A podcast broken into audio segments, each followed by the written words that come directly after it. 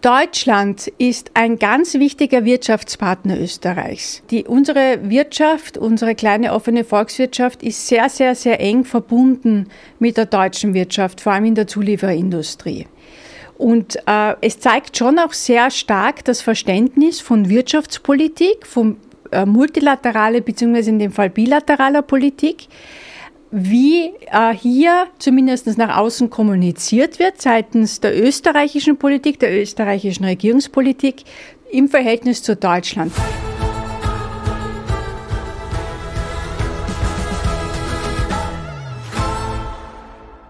Es ist schon interessant, dass seit diese Dreierkoalition mit, äh, mit äh, Liberalen, Grünen und äh, Sozialdemokraten und gleichzeitig bei uns die türkise, ähm, die türkis-grüne Regierung ist, dass obwohl in beiden Regierungen Grüne sind, eigentlich ein sehr ähm, seltenes Zusammentreffen und, und eine Zusammenarbeit nach außen kommuniziert wird, obwohl diese beiden Volkswirtschaften, also eher von, von uns nach, nach, nach Deutschland, äh, so eng miteinander verwoben sind.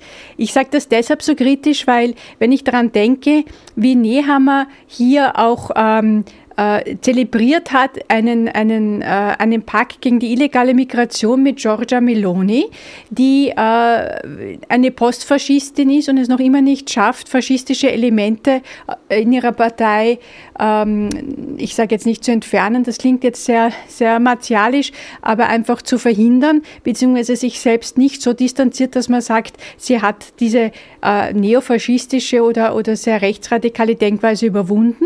Hier, hier werden Auftritte Auftritte zelebriert im Sinne des, sage ich jetzt wieder, sehr billigen Populismus, weil der Migrant äh, ja immer noch immer wieder dieser, dieser sogenannte Feind in der politischen Kommunikation ist, anstatt dass man sagt, wir ähm, zeigen auf, wie wichtig die Zusammenarbeit zwischen Deutschland und Österreich ist, weil auch, und dieser Tatsache muss man sich ja auch stellen, Deutschland steht vor einer Rezession.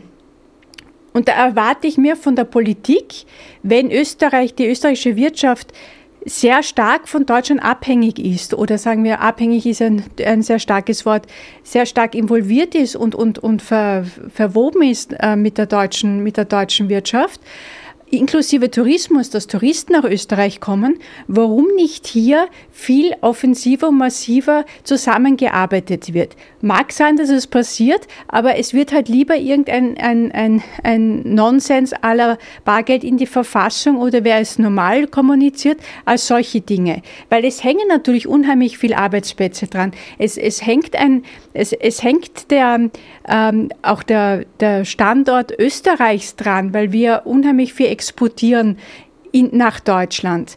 Und die Entwicklungen in Deutschland sollte man viel mehr auch in einer, in einer, allein weil wir ja die Sprache, die gleiche, zwar hat Karl Kraus gesagt, es ist die gemeinsame Sprache, die uns trennt, aber die wichtigsten Dinge verstehen wir doch voneinander, äh, dass man klar macht, wie wichtig ist, dass wir, wie sich Deutschland entwi äh, entwickelt, dass wir das nicht negieren können. Und zwar ähm, auch politisch. Und zwar nicht nur politisch im Sinne von parteipolitisch, sondern auch gesellschaftspolitisch. In, in Deutschland haben, gibt es ähnliche Themen wie bei uns schon allein deswegen, allein der Bereich Fachkräftemangel. Warum gibt es hier nicht sozusagen eine gemeinsame Initiative, hier den Fachkräftemangel ähm, gemeinsamer zu, zu lösen. Allein deshalb, weil die Menschen, die zu uns kommen und die, die, ähm, die äh, diese Fachbereiche bearbeiten, also wenn man sie sozusagen in, in dieser ganzen ähm, Migrationsdebatte, müssen sie Deutsch lernen und das ist, eine, die, ist die gleiche Sprache. Warum gibt es da nicht zum Beispiel mehr Zusammenarbeit? Ja? Äh, das, eine andere gesellschaftliche, politische, sehr interessante Entwicklung oder gefährliche Entwicklung ist, dass in unseren beiden Ländern die Mittelschicht immer mehr droht wegzubrechen und zu verschwinden. Die Mittelschicht, die in beiden Ländern eigentlich das System am Laufen hält.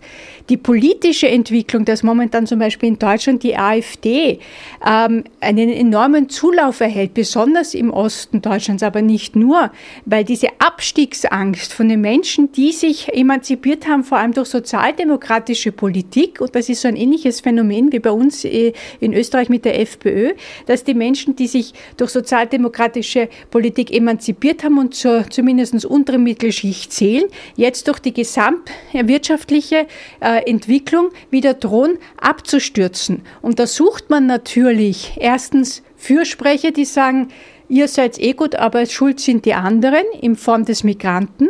Bei uns ist es interessanterweise, ähm, gibt es jetzt auch so diese Dinge, das ist zum Beispiel interessant, dass da ausgerechnet die SPÖ an Giorgio Meloni mit, dieser, mit dem Zinspreisdeckel, also dass, dass, dass man den äh, regulieren soll, äh, einschlägt. Also da, die, die, die SPÖ ist jetzt immer setzt Superreiche und die, und die Banken sind nicht unsere Leute, sondern deren Leute. Also was für die FPÖ und teilweise auch jetzt oder sehr stark auch von der ÖVP der Migrant ist, sind in dem, in dem, in dem sozialdemokratischen Umfeld ähm, die Banken und die Superreichen. Wie auch immer, aber trotzdem ist also die Grund, die Grundentwicklung ist sehr ähnlich. Und da verstehe ich nicht, dass im Sinne ähm, des, des, des österreichischen Wohlstandsgedankens und des Wohlfahrtsstaates auch, ja, ähm, hier die engere Zusammenarbeit und ein viel engerer Austausch äh, gepflegt wird. Ich vermute, es hat ideologische Hintergründe, weil das eben sehr unterschiedliche, eine sehr, sehr rechtskonservative, auf der anderen eine linksliberale Regierung ist. Aber wem dem so ist, sind wir ja wirklich völlig in einer Vergangenheit gefangen, äh, die, die überhaupt nichts mit einem modernen äh, multi- oder bilateralen äh, Verständnis von Politik mehr zu tun haben. Noch dazu innerhalb der Europäischen Union, dass da eingeteilt wird zwischen Freund und Feind quasi. Wer ist gut für meine Politik und wer ist schlecht? Weil es geht nicht nicht um das Ist und Jetzt, sondern es geht um die, um die Entwicklung des unserer Gesellschaft und unseres Landes in den nächsten Jahrzehnten. Und da sollte man ideologische äh, Befindlichkeiten beiseite lassen und schauen, dass man gerade bei so einer, einem wichtigen Wirtschaftspartner äh, wie Deutschland die Dinge viel mehr forciert, als sie sozusagen bewusst fast links oder in dem Fall rechts liegen lässt.